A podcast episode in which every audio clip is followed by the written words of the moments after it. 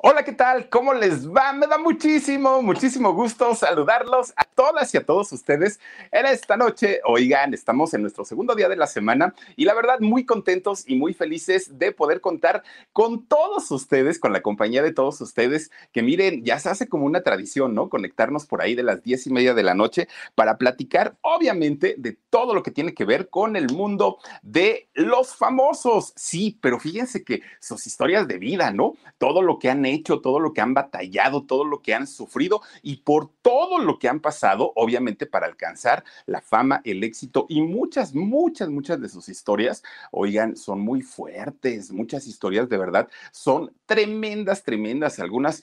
Eh, pues miren, inspiran porque realmente dice uno, caramba, cómo llegaron tan lejos viniendo pues de esas raíces tan, tan, tan difíciles y tan duras. Otros se la llevaron más suavecita. Por ejemplo, la actriz de la que vamos a platicar hoy, miren, aparentemente tenía su vida resuelta, todo, todo, todo, todo, todo pero dicen que no todo lo que brilla es oro. Eso es lo que dicen. Y efectivamente, fíjense nada más que teniendo prácticamente todo a su favor, oigan, no le fue muy bien que digamos, arriesgó muchísimo por su trabajo, muchísimo. Y cuando decimos muchísimo es arriesgar la vida, la salud y prácticamente todo. La desbancaron y le quitaron absolutamente todo, todo, no le dejaron nada. ¿Quién fue y por qué fue? También se los voy a platicar esta noche. ¿Y quién la ayudó a salir de uno de los más grandes problemas? Dios mío, hoy se los voy a contar porque miren que trae por ahí unas historias un poquito extrañas, pero bueno, finalmente una carrera importantísima, la de doña Carmen Montejo, que al ratito se los voy a contar. Hoy vamos a platicar, miren, vamos a platicar de una de las actrices, oigan, yo creo que pieza importante y pieza fundamental en la época de oro del cine mexicano. Pero allá inicia, inicia su, su, carrera, pues obviamente con todo este movimiento, que de hecho la quisieron jalar todavía cuando estuvo el cine de ficheras y posteriormente para el nuevo cine mexicano.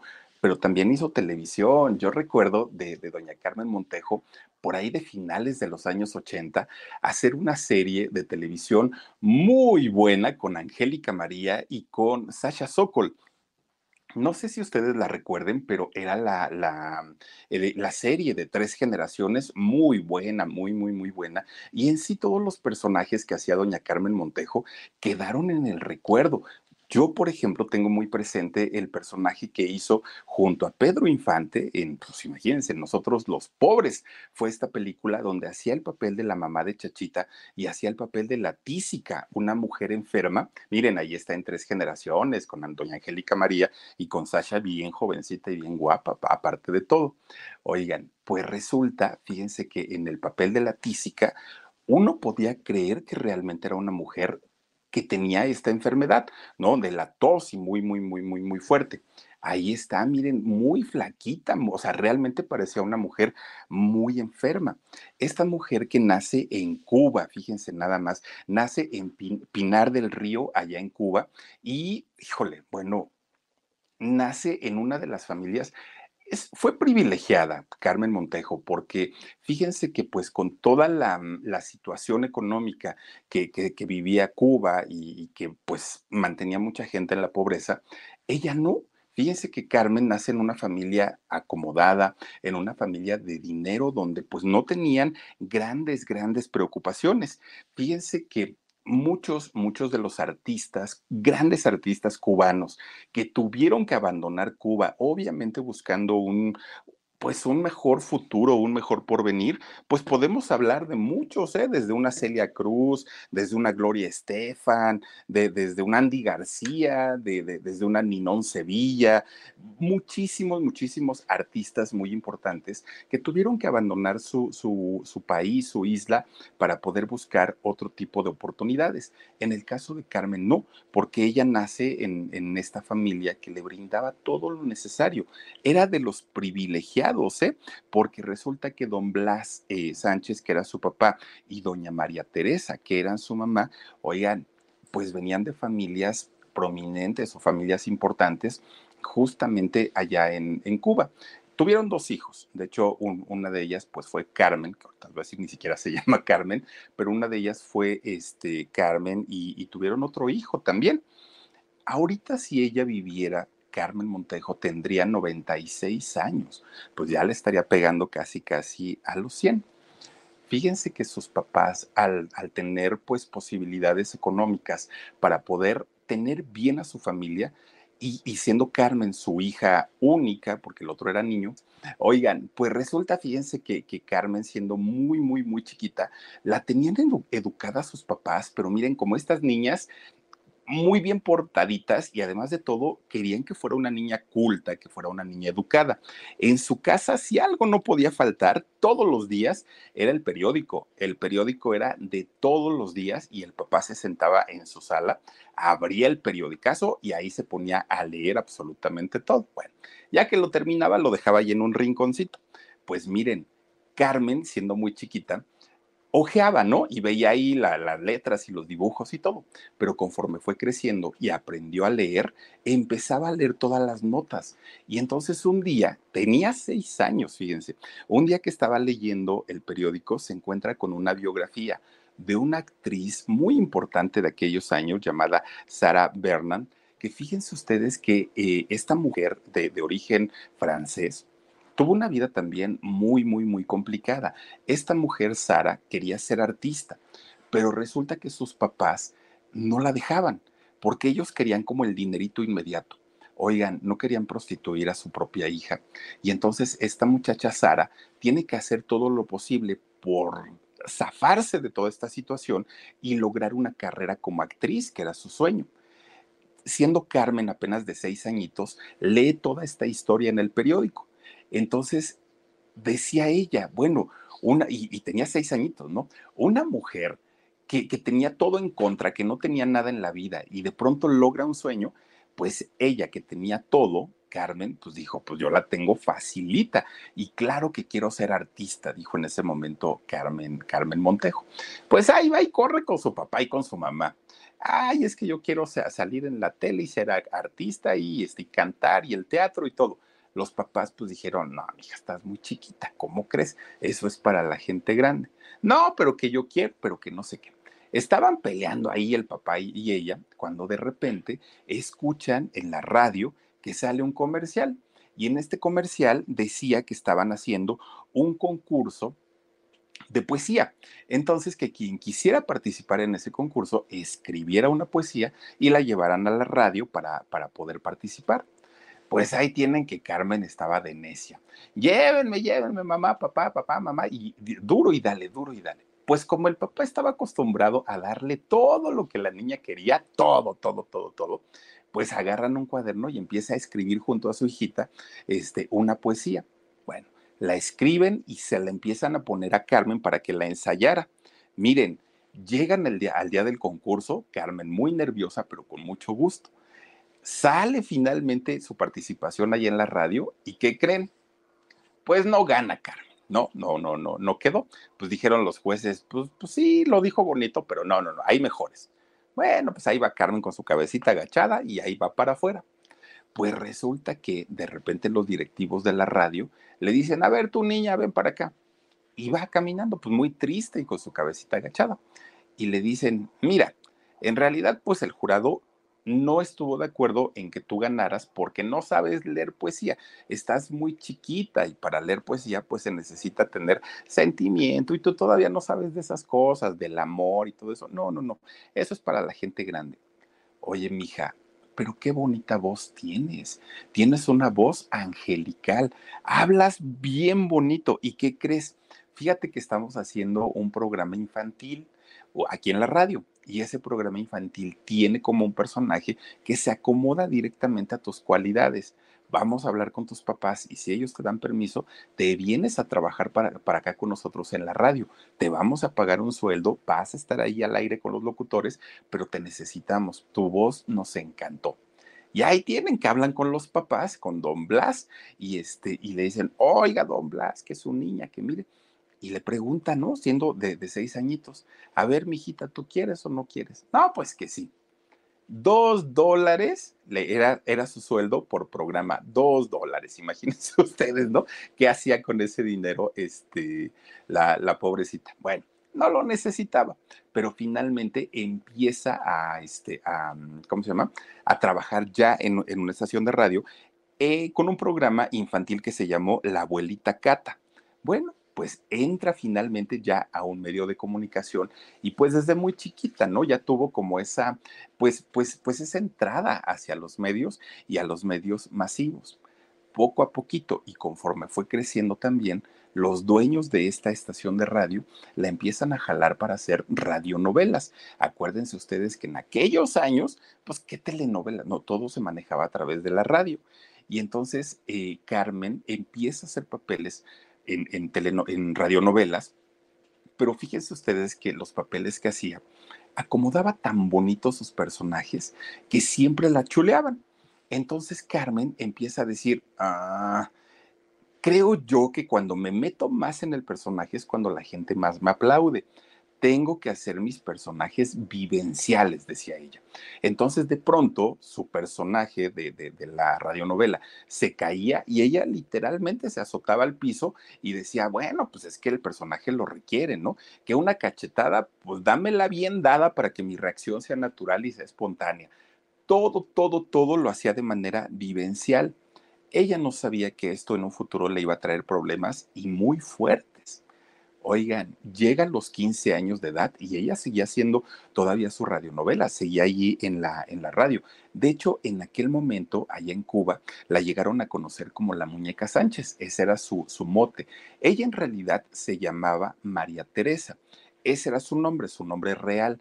María Teresa. Pero bueno, para, para, no decirle este nombre, que aparte para un personaje artístico era muy largo, la conocieron como eh, la muñequita Sánchez. Así fue su nombre. De hecho, cuando iba gente de México a Cuba, oigan, le decían la muñequita de Sololoy.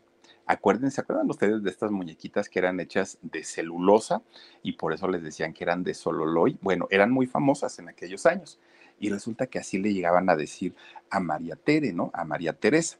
Bueno, pues fíjense, a, esa edad que ella tenía 15 años, siendo muy guapita, le empiezan a invitar a los congresos de la radio, le empiezan a invitar a juntas, a cenas, a, porque era una, una actriz finalmente de radio muy importante para su corta edad. Pues resulta que un día, en uno de estos congresos que hicieron ahí en Cuba, pues llegaron grandes empresarios de Latinoamérica llega uno de los grandes empresarios de México, que tenía aquí su, su, estación de radio, pero él quería pues expandirse y él quería llegar a más lugares y sobre todo aprender de otros países que tenían un poquito mejor tecnología. En este caso, en Cuba en aquellos años la había. Y entonces era el señor Emilio, Emilio Azcárraga Vidaurreta el papá de don Emilio Azcárraga Milmo, este, y el abuelo de Emilio Azcárraga Llán, ¿no? Ahora sí que, este, tres generaciones. Bueno, pues este señor, don Emilio Azcárraga Vida Urreta, tenía en aquel entonces la XCW aquí en México, pero él quería pues hacer crecer su negocio y, frecuentemente estaba en diversos congresos de todo el mundo, ¿no? donde podía. Pues llega finalmente a este congreso a Cuba. Saluda a mucha de la gente que estaba ahí, que además eran congresos no tan grandes. Y entonces resulta que le toca saludar de mano a María Teresa. La saluda así de, hola, ¿cómo estás? Pero no es que fueran amigos, ni mucho menos. La saluda como cortesía. Y entonces resulta que María Teresa, pues lo saluda también muy bien. Hola, señor, buenas tardes, bienvenido a la isla, bla, bla, bla, bla, bla, le, le, dice María, Maritere. Y miren, en ese momento, don Emilio Azcárraga Vidaurreta, no la conoció porque, pues, no, no, no, era, era realmente muy famosa, pero allá en Cuba y a través de su voz. Pero este señor Vidaurreta, miren, por algo son empresarios y por algo les va muy bien en todos sus negocios. Tienen una vista y tienen un oído perfecto. Entonces, cuando escucha hablar a, Maritere, dice, oye, mija, yo te he escuchado en algún lado. ¿Dónde? ¿Dónde? ¿Has hecho este radionovela? No, pues que sí sí, tú eres tal, la del personaje tal, y le empieza a decir este, todos los personajes que había hecho, y le dices que yo te escucho, y escucho la radionovela porque me encanta tu voz. Entonces, pues mira, yo ahorita vengo nada más a cosas de trabajo, tengo mucha prisa, pero este es mi número de teléfono allá en México. Si un día llegas a ir, búscame y yo te meto a trabajar ahí en mis empresas. Ay, señor, está muy bien, gracias. lo tomó así Maritere, ¿no? Entonces resulta que don Emilio pues ya se regresa a México y todo. En esos años, Maritere estaba estudiando arte dramático allá en Cuba, porque ella ya estaba muy aferrada que quería ser eh, actriz. Estaba estudiando arte dramático. Pues termina la carrera allá y fíjense, ella decía, ay, ahora cómo les voy a decir a mis papás que, que, voy a ir a México, tengo que ir a buscar a don Emilio Azcárraga, pero no me van a dejar. Iba, piense y piense y piense, ¿cómo le hago para que mi, mis papás me den permiso? Pues llega a su casa toda pensativa y sus papás la reciben pues con abrazos, besos y fanfarrias. Oye, hija, felicidades, ya te graduaste en, arte dramático, nos da mucho gusto y todo. Pues ella dijo, sí, está bien, pero lo que les voy a decir ahorita ya no les va a parecer tan padre, ¿no? Que me quiero ir a México.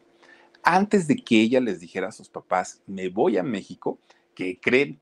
Pues resulta que los papás le dicen, ah, y por cierto, Maritere, como regalo de graduación, para que veas cómo te queremos y te consentimos y todo, te vamos a regalar un viaje a México.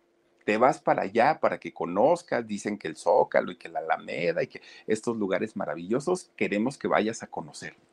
No, bueno, pues Maritere dijo, ay Dios mío, ya por lo menos me quité el problema de tener que decirles que me iba. Eso sí, le dijeron, el la única condición es que vayas con tu hermano, que él te acompañe y te cuide. Ah, bueno, pues dijo ella, pues si nada más se trata de eso, no hay problema, pues yo voy con él. Pues agarran el avión, porque hasta eso se, se, fueron el avión, pero no viajan a la Ciudad de México.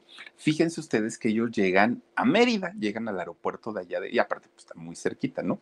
Llegan al aeropuerto de Mérida y de ahí iban a volar hacia la Ciudad de México. Bueno, pues finalmente llegan allá, pero fíjense que cuando llegan, buscan un hotel que se llama el Hotel Montejo. Creo que existe ¿eh? hasta el día de hoy. El Hotel Montejo que está en el Paseo Montejo. Ahí es donde llegan ellos, ahí es donde se hospedan. Pues miren, lo primero que hace este Maritere es hablarle a don Emilio Azcárraga Vidaurreta.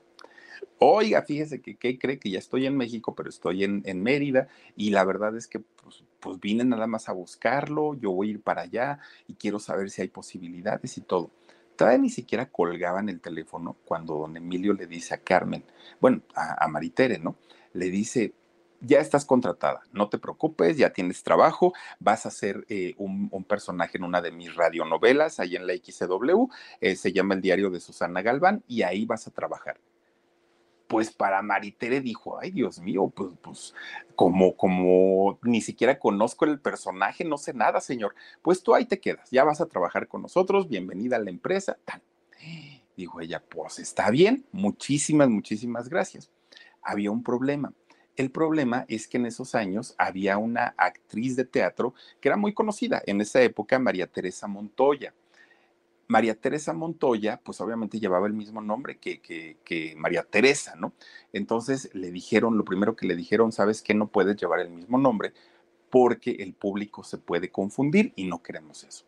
Hay que buscarte un nombre que sea pues un poco más mexicano y que además de todo te diferencie de las otras actrices. Pues está bien. Entonces ella piense y piense y piense y piense, ¿cómo me pongo? ¿Cómo me pongo? Pues se acuerda que cuando llegó a México, cuando llega a Mérida, pues se fue para, para Quintana Roo, conoce Playa del Carmen, María Teresa Montoya, miren, ella es, oigan, pues resulta que hagan de cuenta que, que, que este Maritere o Carmen Montejo llega a Quintana Roo, conoce Playa del Carmen y se enamora de este lugar, que en ese entonces Playa del Carmen, olvídense de los hoteles y de todo esto, no, estaba pues prácticamente desierta. Conoce Playa del Carmen y dijo, este lugar es maravilloso pero también se acuerda de cuando llegó al Hotel Montejo y al, Paseo Montejo y dijo, es que estos lugares de México me identifico tanto con ellos, son tan bonitos, y entonces hace la combinación y se pone ese nombre. Eh, Carmen Montejo, que ese nombre lo utilizaría pues prácticamente hasta el último día de su vida. Fíjense lo que son las cosas. Bueno, pues ya estando en la Ciudad de México, había un, director musical de la XCW muy famoso, muy conocido, Chano Urieta. Este señor, fíjense que fue quien apoyó e impulsó mucho la carrera de, de Carmen Montejo.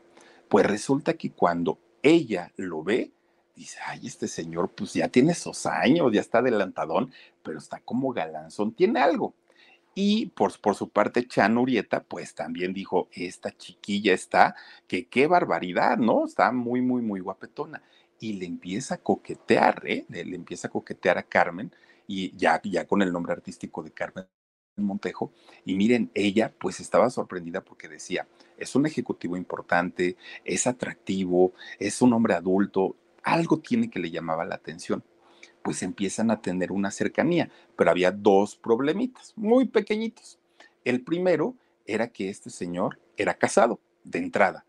Y el segundo, pues es que le llevaba algunos años, 40 nada más, imagínense ustedes, 40 años mayor que Carmen.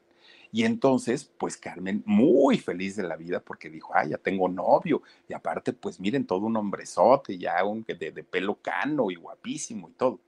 Pues llega otra vez para Cuba y ahí en Cuba, ¿qué creen? Oigan, pues resulta, oye, no es, no es eh, don Andrés Soler, el, este Omar. Oigan, pues resulta que cuando llega a Cuba y le cuenta a su mamá, mamá, ya tengo novio, fíjate que es tal, tal, tal, tal, tal pues la señora se fue de espaldas y dijo, no, mija, ¿cómo crees? Estás muy mal, es un hombre muy mayor, vete a saber, a mí se me hace que hasta casado te va a resultar y todo. Pues sí, el señor era casado, pero no se lo dijo a Carmen. Y Carmen pues se queda así como que, pero mamá, yo estoy enamorada. Pues no. Y entonces, como ya estaba trabajando en México, regresa y lo corta definitivamente, ¿no? Pues llegaron a ser novios, pero no pasó absolutamente nada. Dijo Carmen, bueno, pues finalmente mi mamá, pues no me dejó, pero tengo la espinita de estar con un hombre maduro, tienen algo, me, me atraen, me siento como muy, muy, muy identificada con ellos. Pero se quedó como con ese mal sabor de boca de no poder realizar su relación con, con este hombre, ¿no? Con Don Chano. Bueno, pues ya como sea, finalmente su mamá logró que, que, no se realizara ese, este, pues, pues ahora sí que ese matrimonio. Pero ya estaba en la radio. Carmen, a través de su voz, ya era conocida también en México y también en Cuba. Entonces, los productores, sobre todo de cine, decían, pues si esta chiquilla por la voz ya nos conquistó y hace unos personajes maravillosos, pues en el cine podría ser algo igual. En el cine a lo mejor también puede funcionar. Oigan, antes de ir a la televisión, se fue al cine, empieza a trabajar. De hecho, fíjense que hizo su, su primer película junto a doña Sara García, Carmen Montejo era la hija en la película, la hija de, Sara García, No Matarás, se llama esta película. Y entonces, pues obviamente ahí es donde se da a conocer ya de una manera masiva y la gente pues empieza a quererla, porque en ese momento ni siquiera se sabía que era cubana, ¿no? Por, porque decían, bueno, pues finalmente esta mujer es, es guapa, pues buena actriz y la gente en México empezó a identificarse con ella le empiezan a dar obviamente más personajes, más papeles, su llegada a México y sobre todo en el cine, pues fue con el pie derecho, ¿no? Ganaba bien, de hecho, pues en, cuestión de dinero nunca le, fue mal a Carmen Montejo, siempre tuvo desde que nació prácticamente pues, pues lo que ella necesitaba. Ya cuando empieza a trabajar en cine, miren, se compró su casita, se compró su coche, pues andaba en el viaje, no, bueno, viajando, la verdad es que le iba bastante, bastante bien. Era una actriz que en ese momento tenía fama, prestigio, tenía por lo que ella quería. Pero decía, si ya me metía a este rollo de la actuación, ahora sí en persona, no solo con mi voz, quiero ser una actriz que se me recuerde hasta el último día de mi vida. Y de la noche a la mañana, Carmen Montejo desapareció de México. ¿Y dónde se fue? Pues quién sabe. Y la buscaban los productores, no está. No, Carmen ya andaba en Nueva York se fue a Nueva York a estudiar y a perfeccionar su, su actuación, que ella había estudiado artes dramáticos allá en Cuba, pero en Nueva York se iba a perfeccionar, pero no le avisa a nadie. Cuando de repente, fíjense ustedes que Carmen termina sus estudios allá de actuación en Nueva York, se regresa a México y dice, bueno, pues a empezar de cero, porque como no le avisé a nadie, como no le dije a nadie, pues seguramente pues ya me olvidaron y voy a empezar otra vez pues como, como principiante. Pues no, fíjense, resulta que cuando regresa, hagan de cuenta que la estaban esperando. Carmen, ya ahí está tu siguiente obra de teatro, ya está ahí el siguiente proyecto de cine, hay que echarle ganas, mira que no sé qué, pues ella se quedó sorprendida, porque dijo, bueno, yo no sé de dónde tanto cariño me tiene la gente, pero pues siempre, siempre se va a agradecer. Entonces resulta que regresa y regresa ella a trabajar. De hecho, fíjense que empezó a trabajar con doña Virginia Fábregas en teatro. Empiezan a hacer giras exitosas, le va bastante, bastante bien. Pues resulta que todavía ella traía la espinita de, ay, mi mamá no me dejó estar con don Chano, Urieta y pues él tan guapo que era, ¿no? Venía con esa espinita. Pues de repente, fíjense que un día conoce a un hombre, a un hombre, eh, de no, ahora sí, hombre de nombre Manuel González Ortega. Fíjense ustedes que este hombre le doblaba la edad en, en aquel momento. Este hombre tenía 48 años y Carmen tenía apenas 24 pues se conocen, se enamoran y al ser un hombre mayor, dijo Carmen, ahora sí ya soy adulta, ahora sí sé lo que hago y no me van a separar de él. Se casa con él, fíjense ustedes, solamente, y se casaron y viene por todas las de la ley. Pero había un detalle. Fíjense que al igual que don Urieta, Manuel también estaba casado. Y obviamente esto no se lo dijo a Carmen. Estaba en bigamia porque tenía una esposa y además tenía a Carmen. Pues bueno, con él se convierte en mamá, doña Carmen Montejo, nace su hijita María por ahí de los años 50 y resulta que un día estaban en casa, ¿no? Eh, su hijita María y Carmen. Ahí estaban muy quitadas de la pena. De repente empiezan a tocar la puerta y dice Carmen, ay, pues yo no encargué nada, ¿no? Como para que me vengan a, tocar. A lo mejor algún vendedor, no pasa nada. Y seguían toque y toque y toque y toque, pues quién sabe quién será. De repente se levanta y va a abrir la puerta. Cuando abre la puerta, ve a una mujer cargando a dos chiquillos, uno en cada brazo, a los dos chiquillos, ¿no? Oiga, este, pues es que busco al señor Manuel. Mm, pues no, no está, dijo Carmen. ¿Quién lo busca? Ella pensó, pues ha de ser su pariente, su hermana, su tía, quién sabe quién será. No, no está, pues regresa en la tarde. ¿Por qué? ¿Quién lo busca? Oiga, pues es que yo soy su esposa. ¿Cómo que su esposa? Pues si la esposa soy yo. No, no, no, no, no. Pues a usted nada más la vacilaron, la engañaron y resulta que la esposa soy yo. Y estos dos chiquillos son nuestros hijos. ¿Y sabe qué? Pues mira, a mí este señor la verdad es que ya ni me interesa ni me importa. En realidad lo que yo quiero es que se haga cargo de los muchachos, se haga cargo de los hijos, porque no los mantiene, porque no les da pensión, ni les da absolutamente nada. Entonces lo único que quiero es eso. Usted puede quedarse con el Señor si quiere, pero a mí que mantenga a los hijos porque pues son también responsabilidad de él. Miren, a doña Carmen se le cayó todo el mundo porque dijo, no puede ser. O sea, primero Urieta, ¿no? Es este señor de, de la radio pues me dijo que era soltero y resulta que tenía esposa. Ahora este segundo me dice que era soltero y ya estoy casada y ya tengo una hija y también me resultó casado. Bueno, se va la mujer, dígale por favor, ¿no? A este señor Manuel, cuando venga, que se haga cargo de sus hijos. Carmen cierra la puerta y se le derrumba el mundo. Bueno, pues dijo, tranquila Carmen, no hagas corajes, al ratito que llegue, pues le preguntas y a ver qué te dice. Bueno, pues llega este señor Manuel, como que sin nada, ¿eh? Ah, llegó feliz de la vida, ya llega, se quita los zapatos, se trepa en el sillón y pues ya tráiganme mi, mi, cena, ¿no? Y le pregunta Carmen, ¿tienes algo que decirme? ¿Conoces a tal persona? Este, ¿qué, ¿Qué hay de cierto en que eres casado y tal, tal, tal? Pues el otro enmudeció, no dijo nada, nada, nada. Y Carmen le decía, estoy esperando una explicación. Nada, callado, callado, callado. Pues en ese momento agarró sus maletas, su chamaca, se trepa a un avión y se regresa a Cuba. Dijo, ahí se ven, no estás aceptando tus errores, no pasa nada, ahí nos vemos, yo ya me, regreso a mi, a mi país. Se va, se queda este hombre aquí en, en, México y además de todo, los productores por segunda ocasión la estaban buscando para personajes y Carmen se fue sin decir adiós. Bueno, finalmente ya estaba en Cuba.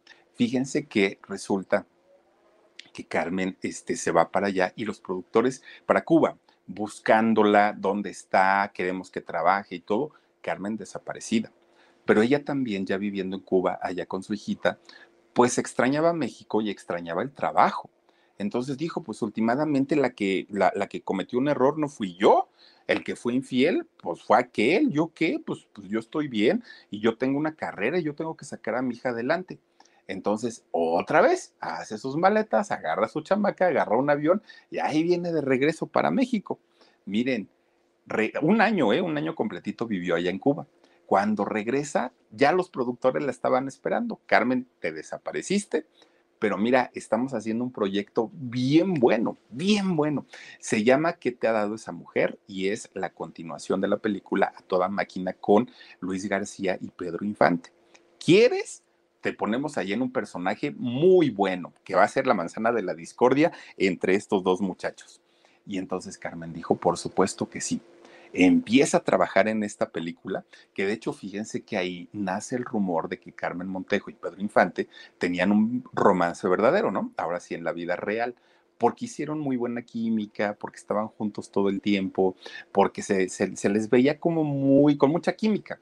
En realidad, pues ellos siempre aclararon que sí tenían química, pero como amigos y que se disfrutaban como amigos, que no era pues para nada un, un romance.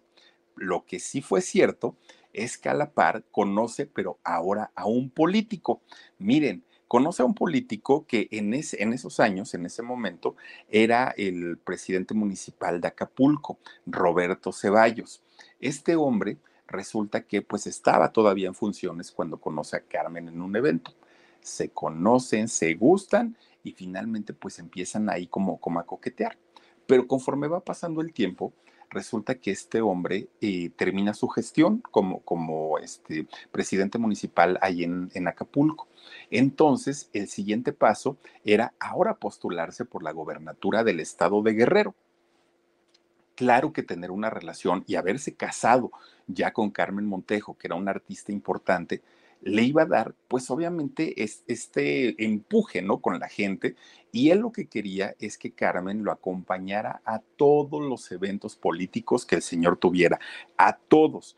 Y esto implicaba que, que, que ella tenía que dejar su carrera porque decía, no te va a dar tiempo de acompañarme porque vamos a hacer la campaña y la campaña va a ser muy, ay, perdónenme, yo dije Luis García, Dios mío, Luis Aguilar, perdóname, Marta Mondragón, segundo. Oigan, pues entonces resulta que este señor le dice, Carmen, tienes que dejar tu carrera, no puedes este, seguir porque la campaña viene con todo. Tenemos que trabajar muchísimo y tú vas a estar conmigo al pie del cañón en todos los eventos que haya. Y Carmen dijo, no, hijo, estás muy loco. Yo he batallado mucho para conseguir lo que tengo y no lo voy a dejar por ti. Y luego si pierdes, no, no, no, no, no, no. La verdad es que, pues, mira, yo prefiero seguir con mi trabajo, tú sigue con el tuyo y ya. O sea, pues, pues seguimos juntos, pero cada quien en lo suyo. Pues este señor necio y necio y necio y necio, don Roberto Ceballos, a que no, ya que no, ya que tú me tienes que acompañar y todo el rollo. Pues total, se enojan y se separan. Carmen se viene para la Ciudad de México, este señor Ceballos se queda ahí en Acapulco porque además tenía un problema en el corazón. Entonces dijo, pues el nivel del mar me viene muy bien, pues tú vete para allá, yo me quedo aquí, pues cuando haya oportunidad nos vemos, le dijo a Carmen. Bueno, pues está bien, pero no se divorciaron hasta ese momento. Pues resulta que ya había pasado el tiempo, mucho, mucho tiempo, y Carmen pues ya no sabía nada de este señor Ceballos. Estaba preocupada porque decía, en una de esas ya hasta se nos fue, yo ni me he enterado, a lo mejor ya hasta soy viuda y, y no me he enterado.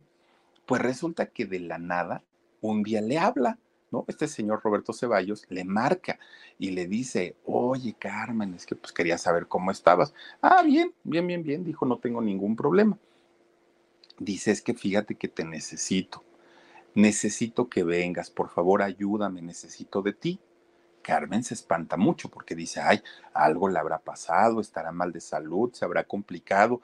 Híjole, pues mira, yo tengo mucho trabajo, pero está bien. O sea, si me necesitas, claro que voy a ir contigo ahí va a agarrar su cochecito y se va para Acapulco para ver qué, le había pasado. Miren, cuando ve a este señor Ceballos, estaba mejor que nunca, mejor que nunca, en la mejor condición, estaba mejor que ella, ¿no? No le dolía ni un pelo. ¿Y qué creen? Pues el señor ya tenía novia, ¿no? En, en aquel momento. Y le dijo, ay, Carmen, qué bueno que viniste, necesitaba verte. Es que, ¿qué crees? Mira, te presento a mi nueva novia. Ya se saludaron y todo y le dice, es que fíjate que me voy a casar con ella, pero necesito el divorcio. Y el divorcio pues no lo puedo hacer a distancia, por eso te dije que vinieras. No, bueno, doña Carmen se enfurece porque le dice, tú no pudiste haber ido, me sacaste de mis grabaciones, todo para tus tonterías y todo. Bueno, se hace el pleito, pero finalmente logra divorciarse, ¿no? Ya, segundo marido, porque pues el primero ya ven cómo le salió con que era hasta casado, ¿no? Estaba en bigamia con ella. Pues el segundo marido ya se le había ido. Pero como Carmen estaba muy, muy concentrada en su trabajo, pues miren, ni tiempo le dio para, para deprimirse ni nada. Entonces, pues ella se regresa a la Ciudad de México y sigue trabajando muchísimo, muchísimo, tenía mucho trabajo. Pues miren, como mucha gente y sobre todo sus compañeras actrices se daban cuenta que doña Carmen Montejo tenía mucho trabajo y la buscaban los productores porque hacía sus actuaciones vivenciales, ¿no? Ya les decía yo, ella si se tenía que tirar, se tiraba cachetadas reales. Ella no, no, no era como mucho de actuación. Bueno, pues cuando, cuando eh, sabían sus compañeras que otros productores la, la, buscaban mucho y a ellas no, se le empiezan a ir encima. Una con, las que tuvo, con la que tuvo muchos conflictos fue doña Libertad Lamarque. Fíjense que con ella tuvo pleitos, pero pleitos en serio, porque doña Libertad Lamarque en aquellos momentos era una actriz muy reconocida y obviamente siempre peleaba el primer crédito. Entonces, con, con este Carmen Montejo siempre tuvo muchos, muchos pleitos. Incluso les tocó trabajar en una película eh, a las dos este, juntas. Bueno, una película imposible. Acuérdate de vivir se llama. Sí, se llama la película. Oigan, apenas se abría la boca Carmen Montejo y Libertad Lamarque la regañaba, le gritoneaba, hacía que repitiera las escenas. Horrible, horrible, horrible, horrible, ¿no? Pues finalmente se termina de hacer esta película y ya, ¿no? Carmen dijo, no quiero volver a saber nada de esta mujer. Es tremenda, tremenda, tremenda. Pero ahí justamente cuando termina esta, esta película, empieza una etapa muy complicada en la vida de Carmen Montejo. Miren, era el año 1969 y de entrada, de entrada, con la llegada de ese año, viene la noticia, pues yo creo que de las más fuertes que puede vivir un ser humano, ¿no? El fallecimiento de su madre. De entrada eso, a Carmen, si no la había tirado un segundo divorcio, la muerte de su mamá sí, la, la dejó prácticamente en la, de, en la depresión tremenda. Pero ella dijo, pues si cuando me divorcié de Ceballos el trabajo me ayudó mucho, pues ahora con lo de mi mamá tengo que trabajar más para mantener la mente ocupada y, que finalmente pues no, no, no vaya mi depresión a mayor. Bueno, ella buscando proyectos de trabajo le ofrecen una obra de, teatro.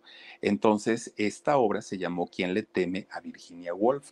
Que de hecho la han, hecho cantidad de actrices y, pues la gran mayoría actrices de mucho peso porque requiere un nivel de interpretación muy alto es esta mujer, Virginia Woolf, pues se sabía que era alcohólica, que era una mujer que tenía problemas con la bebida, que era una mujer así como muy ligerona, ¿no? Entonces, cuando le dan este papel a, Carmen, ella dijo, Dios mío, ¿y cómo le voy a hacer para sacar un papel de borracho? O sea, pues realmente pues voy a tener que estudiar mucho, mucho, mucho a los borrachos. Bueno, empieza a hacer esta obra, ¿no? ¿Quién le teme a Virginia Woolf? La empieza a hacer y originalmente que ella en la obra tenía que empinarse la botella y que se viera que estaba ingiriendo la, bebida, pues ella pedía alcohol de, utilería, ¿no? Pues agua simplemente. Y ella ya trataba de salir borracha y todo, pero cada que ella salía a escena decía, no, no me convenció. Algo falta, algo falta. No sé, no, no, no, no. O sea, sí es una borracha, pero es una borracha actuada y este personaje requiere a una borracha real. Entonces un día, ella solita, es solita, cambia el, agua que le habían puesto a su botella y le pone alcohol de verdad, pero alcohol de un grado alto, no crean ustedes que hay un whiskycito, no, no, no, no, no, alcohol de verdad de, del fuerte. Y entonces cuando estaba actuando, oh, se empila la botella, miren, le quemó toda la garganta, pero ella dijo, tengo que sacar mi personaje pues como no estaba tan acostumbrada a tomar porque se echaba una copita de vez en cuando, oigan, pues en el escenario no se le subió la borrachera, pero se le subió tremendo, ¿eh? Tremendo. Oigan, pues resulta que estaba, miren, entrándole bien sabroso y ella ya se tambaleaba en, el escenario, pero no estaba actuando, en realidad ya estaba bien borrachita y ella trepada ahí en, en el escenario. Entonces, pues cuando terminaba la obra, ya se iba a su camerino, se sentaba un ratito y le agarraba el sueño, ¿no? Bueno, pues ella decía, esa es Virginia Woolf, así tal cual, borracha, porocha, es ella. Y le empieza a agarrar cariño al personaje de Virginia Woolf.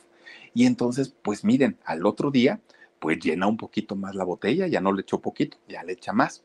Ella ya agarraba, miren, el primer día le quemó toda la garganta. No, hombre, al ratito ya se lo tomaba como agua, ya no le sabía a nada. Pues el problema empieza a ser más grande cuando ya no nada más era durante la obra de teatro, ya no era nada más arriba del escenario. Resulta que cuando llegaba a su casa decía, pues no voy a echar una copita, ¿no? Total, que tanto es tantito. Ya luego al ratito con una reunión con sus amigas, ya luego al ratito en una reunión de trabajo y al ratito se convirtió en un alcoholismo tremendo, tremendo, tremendo, un alcoholismo incontrolable que cuando la familia y los amigos se dan cuenta del alcoholismo de Carmen Montejo, trataron de ayudarla, pero Carmen les dijo, no se preocupen, estoy bien, yo lo controlo, esto no es un problema de alcohol, simplemente es por mi personaje. Bueno, pues la familia dijo, pues está bien, a lo mejor cuando termine la, temporada de teatro, pues regresa, ¿no? Ahora sí que como dice la Gigi, regresa a sus carnes, ¿no? Probablemente. Bueno, oigan, no un día, van, van ustedes a creer, fíjense, ya estaba temblorosa porque necesitaba su alcoholito, ¿no? Y entonces baja del escenario, ya pues tambaleando, Carmen. Baja del escenario, ya se había ido toda la gente. a que por cierto ese día le gritaron vieja borracha desde abajo. Y Carmen, bien enojada, les contestó, bueno, pues ese mismo día se baja del escenario Carmen, ya, ya tambaleando, y se va a encerrar al baño. ¿Por qué se fue a encerrar al baño? Porque resulta que ahí en el baño del teatro, ella tenía un escondite donde guardaba sus botellas de alcohol, pero ya era alcohol del 96, ya ni siquiera era eh, alcohol para, para pues, digamos, de, de mesa, ¿no? Ya era alcohol muy fuerte ahí tenía escondidas sus botellas. Entonces era muy común que terminaban sus obras de teatro y se iba a encerrar al baño. Pues ese día pasó. Termina la obra, se va a encerrar al baño. Se echó un trago tototototote de alcohol y dijo, ay Dios mío, descansé de mi garganta, ¿no? Ya me lo pedía el cuerpo. Y entonces, sentada ahí en la, en la taza del baño, pues, pues ella estaba pues, tomando su, su alcoholito. De repente dijo, ay, me voy a echar un cigarrito como que se me antojó. Ay, doña Carmen, pues, ¿cómo hace esa combinación de alcohol con, con, con, cerillos, con cigarro? No, apenas doña Carmen había encendido su, este, su, su cigarro, miren, apenas se había prendido, cuando no tronó todo, ¡paz! Oigan, parecía tragafuegos, doña Carmen este, Montejo ardió por dentro y por fuera, pues imagínense, tenía la botella en la mano, el fuego se le metió a la botella, por dentro estaba pues también consumiendo alcohol. No, no, no, aquello fue que se prendieron las alarmas del teatro de, contraincendios. Horrible, todo el mundo, la gente de producción a correr de un lado para otro, ¿qué le pasó? Bueno, no la podían apagar a doña Carmen, y era la antorcha humana. Oigan, va, tienen que cortar un pedazo de alfombra de ahí del teatro la envuelven hacia a, doña Carmen, la trepan a un coche y vámonos al hospital. Cuando llega al hospital, híjole, la ven los médicos y los médicos se espantan porque le dicen, esta mujer está desfigurada, ¿no? O sea, tiene quemaduras de todos los grados, o sea, en todo el cuerpo está muy, muy, muy quemada. Entonces vamos a llevarla con los mejores cirujanos plásticos, pero no les garantizamos nada. O sea, sinceramente la señora viene muy mal. Entonces, pues, pues, ¿qué les digo? Miren, las manos de los cirujanos de aquel momento empezaron a trabajar principalmente en el rostro de, de Carmen Montejo pues la dejaron como si nada hubiera pasado, la dejaron bastante, bastante bien en, en, aquel momento. Gracias a eso pudo seguir trabajando, porque de lo contrario, ella hubiera tenido que dejar su carrera gracias al alcoholismo y de hecho pudo haber perdido la vida, ya no digan ustedes la, la, malformación en su, en, su rostro, ¿no? El desfiguramiento de su rostro, sino además de todo, el perder la, la vida. Bueno, afortunadamente salió, salió este con bien de eso. No salió ilesa, pero salió con bien. Pero miren, cuando sale del hospital, híjole, pues desafortunadamente su alcoholismo de ella seguía igual o hasta peor y entonces ya era prácticamente imposible controlar el, el, vicio que ella tenía, era muy, muy, muy fuerte. En parte su divorcio, bueno, sus dos divorcios, en parte lo de su mamá, en parte que le gritaban ya en la misma calle, ¿no? Eh, borracha, que ella sabía que estaba mal, todo esto pues iba como que mermando sus ánimos para poder salir adelante. Bueno, pues ella seguía trabajando todavía como podía, pero ella cargando su anforita de alcohol, pero ella seguía todavía trabajando y seguía buscando la manera de salir adelante. Bueno, pues miren, resulta que ya había pasado toda esta situación de, de, lo de su mamá, su depresión que estaba muy, muy, muy avanzada, cuando de repente, oigan, le avisan que allá en la isla, que para esos años Fidel Castro ya había tomado la, la, isla, ¿no? Pues ya con la revolución cubana y todo esto ya tenía más de 10 años, de hecho ahí en el poder, era 1969. Pues resulta que le hablan de Cuba a doña Carmen y doña Carmen muy mal y le dicen, señora Carmen, bueno, señora este, María Teresa, ¿no? Este, le queremos notificar que todo lo que haya tenido usted en Cuba, todo, dígase dinero en el banco, dígase dinero guardado, dígase propiedades, casas, terrenos, todo lo que usted tenía, lo tenía. ¿Por qué? Porque el gobierno ya lo decomisó, ya le pertenece al Estado, entonces pues usted en este momento deja de ser absolutamente propietaria de todo lo que tenía. No cuente con nada. Es más, pues ya si no quiere regresar, pues ni regrese, ¿no? Le va tan bien allá en su México querido, pues allá quédese. Carmen no lo creía porque decía, no puede ser. Fueron cosas por las que yo trabajé, por las que yo pagué, por las que yo arriesgué mi vida.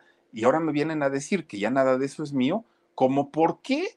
O sea, no, no, no, no, no, no, no. Ella, ella decía, no lo puedo creer. Pues peor tantito se cae en la depresión y obviamente el alcoholismo seguía todavía siendo muchísimo mayor, muy, muy, muy fuerte. Pues miren, ya la habían metido sus familiares y sus amigos, alcohólicos anónimos, ya la habían llevado a clínicas particulares, ya la habían metido a tratamientos psicológicos y psiquiátricos y el alcoholismo de Carmen no cesaba, estaba todavía pues en, en una etapa crítica, muy, muy, muy crítica. Pues resulta que de repente, fíjense ustedes que Carmen recibía muchas, muchos mensajes de, de fans, ¿no? hombres y mujeres, por, porque le escribían también las señoras, Carmen, eres muy, muy buena en tus papeles, te admiramos, te queremos, y lo mismo los señores, ¿no? Está muy guapa, quiero salir contigo, en fin. Pues resulta que una de estas fans que, que, que le escribían a Carmen era una mujer de nombre Cris Muñoz. Y entonces Cris Muñoz era una chica guapetona, pero, pero muy, muy fan de, de, Carmen y de su trabajo como actriz. Pues miren, Cris obviamente sabía de la enfermedad de, de alcoholismo de Carmen. Ella estaba muy consciente de esta situación. Entonces empieza a procurarla mucho, empieza a preocuparse mucho por ella y poco a poquito se empieza a acercar a la vida de Carmen. Cris, Cris Muñoz, esta chica. Pues miren, era el, momento en el que Carmen quería agarrar la botella y Chris se la quitaba. No, Carmen, estás dañando tu cuerpo, no puedes hacerlo. Y entonces, para todos lados, Cris se convirtió en la sombra de, Carmen Montejo. La acompañaba a todos lados. No había lugar en donde Cris no estuviera con Carmen. Pues miren, ella se encarga finalmente de ni siquiera todas las instituciones a las que había ido habían logrado hacer que Carmen dejara de tomar pero Cris, sí, ella sí lo logró.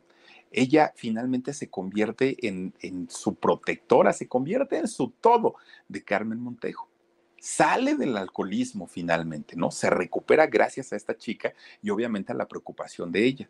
Pero inmediatamente los rumores empezaron a correr, hombre, por todos lados. ¿Qué se me hace? Doña Carmen anda seguramente con esta chica, bla, bla, bla, bla, bla. Pues miren, se lo preguntaron directamente a Carmen Montejo.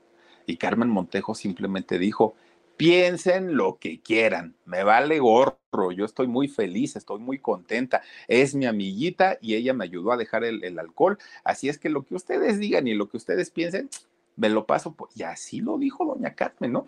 Y entonces, pues, pues imagínense, pues los medios obviamente más decían, pues sí, claro, pues es que esta chica finalmente la convenció y ahora ya hasta se nos convirtió en lesbiana doña, doña Carmen Montejo y todo. Nunca se comprobó, nunca la relación de Cris con doña Carmen Montejo, pero sí fue y, si en realidad sucedió, y si fue Cris quien la ayudó a dejar el alcoholismo, pues perfecto, doña Carmen, qué bueno, y ojalá se la haya pasado bien, bien, bien padre con, con, esta chica Cris, porque la ayudó, y si solamente fue su amiga, pues, pues qué gran amiga de Cris al haberla ayudado de esa manera a superar una enfermedad tan fuerte como es el alcoholismo. Pues bueno, fíjense, ya saliendo finalmente del alcoholismo, doña Carmen Montejo, ella seguía queriendo, bueno, buscaba todavía la manera de seguir trabajando, siempre fue una mujer muy activa. Pues resulta que para esos años ya había entrado en México la etapa, bueno, ya había cerrado lo de la, la época de oro del cine mexicano, ya había entrado la época del cine de ficheras. Y entonces los productores le decían a Carmen, bueno, Carmen, pues mira, puedes salir todavía pues, sexy, como una señora ya, ya, ya madura, pero pues puedes salir con poca ropa o si quieres sin ropa, pues ahora el cine se maneja de esa manera. Y Carmen dijo, no, espérate, o sea, pues yo soy actriz, ahora sí que pues eso déjenselo a, las novatas o a las que tengan cuerpazo, yo ya no, ya no estoy para eso. Pues miren, de repente el productor de cine, Luis Alcoriza, estaba haciendo una película, ¿no? Y entonces, pues resulta que eh, invita a participar en esta cinta a Carmen Montejo. Miren, esta película, que además de todo, pues eh, ya no era con estos grandes presupuestos, se llamó Presagio la película, a los que estaba acostumbrada Carmen en la, en la época de oro del cine mexicano. Le dijo este señor Luis, oye, pues mira, hazme un semidesnudo, te vamos a, tomar partes del torso, pero no va a ser completo, va a ser así como nada más muy sutil el rollo para que la gente no te vea desnuda si no lo quieres. Dijo ella, bueno, el torso está bien, pero cuídalo mucho. Sí, no te preocupes, Carmen dijo. Empiezan los rodajes, empieza el rodaje de la película.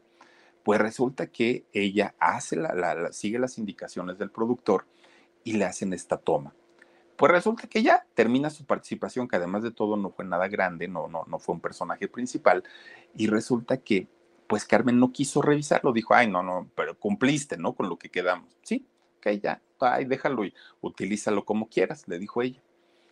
No pasó nada. Después de mucho tiempo sale la película en cines.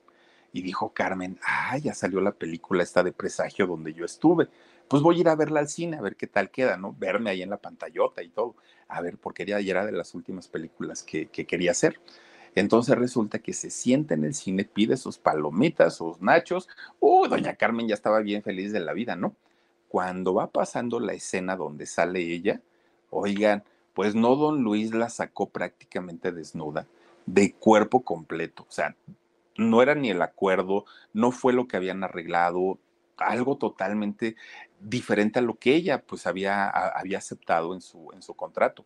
Y entonces ella queda muy mal porque ella decía, tantos años de trabajar y tratando de llevar una carrera más o menos limpia, con personajes muy bonitos, y para que este señor me venga a arruinar la vida ahora, pues como que no se vale.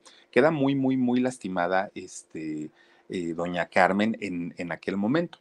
Deja de trabajar porque su salud, además de todo, por, por este coraje y algunos otros, empieza a bajar mucho, muchísimo hasta que a finales de los 80, oigan, ah, miren, ahí está don Luis, oigan, a finales de los 80 es cuando hace este programa en Televisa, ¿no? El de tres generaciones con Angélica María y con Sasha, y les fue muy bien, ¿eh? Bastante, bastante bien, a la gente le gustó mucho su, su participación.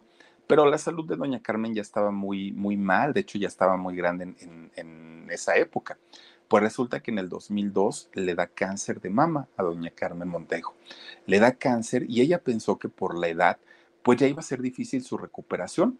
Milagrosamente, fíjense que con, con muchos tratamientos logra recuperar su salud, se pone bien y, pues de alguna manera supera, ¿no? Este problema. Pero ya en el 2013, fíjense que eh, pues ella tenía diabetes, era una mujer que sufría del alza de azúcar, pero la tenía controlada hasta ese momento. Pues miren, estaba dormida, era febrero de, de, del año 2013. Ella estaba dormida y le vino una, una subida súbita de, de, azúcar y desafortunadamente muere mientras ella dormía. Que de hecho los médicos, yo recuerdo en aquellos años que decían que este tipo de muertes pues no, no llevan dolor, porque pues prácticamente ella se va a dormir y pues, pues ya no supo más. Hasta ahí quedó. Pues miren, eh, pues pues para doña Carmen siempre el, el, tema de la muerte y sobre todo cuando se lo preguntaban ya en una edad muy avanzada, ella decía que era lo más natural del mundo, que de hecho para eso veníamos al mundo, ¿no? Para saber que teníamos que despedirnos en algún momento. Y mucho tiempo antes de que ella muriera, ella había dejado todo listo, todo, todo, todo estaba listo. ¿Dónde, cómo, a qué hora y con quién quería ser sepultada? De hecho, se encuentran sus restos en el Panteón Jardín porque ahí se encuentra su mamá y así lo, lo, decidió ella. Muere a los 87 años, 87 años de edad y pues bueno, sus restos ya les digo descansan junto a un primo y a su mamá allá en el, en el Panteón Jardín. Hizo telenovelas también doña Carmen Montejo, más de 20 telenovelas y 80 películas, una carrera muy, muy, muy importante la de doña Carmen Montejo, pero muy difícil porque ella decía, yo sí soy actriz, pero a mí me gusta vivir mi personaje tan le gusta vivir que miren, cayó en el alcoholismo gracias a este papel que hizo en el teatro, que bueno, la marcó y la catapultó, pero también la hundió en un alcoholismo terrible y espantoso y que le costó muchísimo, muchísimo trabajo de, superar y que gracias a una mujer, a una amiga, a, a esta chica Cris, pues logra salir de este gran problema del alcoholismo. Muchas cosas se dijeron, la verdad, pues solamente ella y Chris la supieron. Si fue solamente una amistad o si hubo algo más, pero miren lo que haya sido,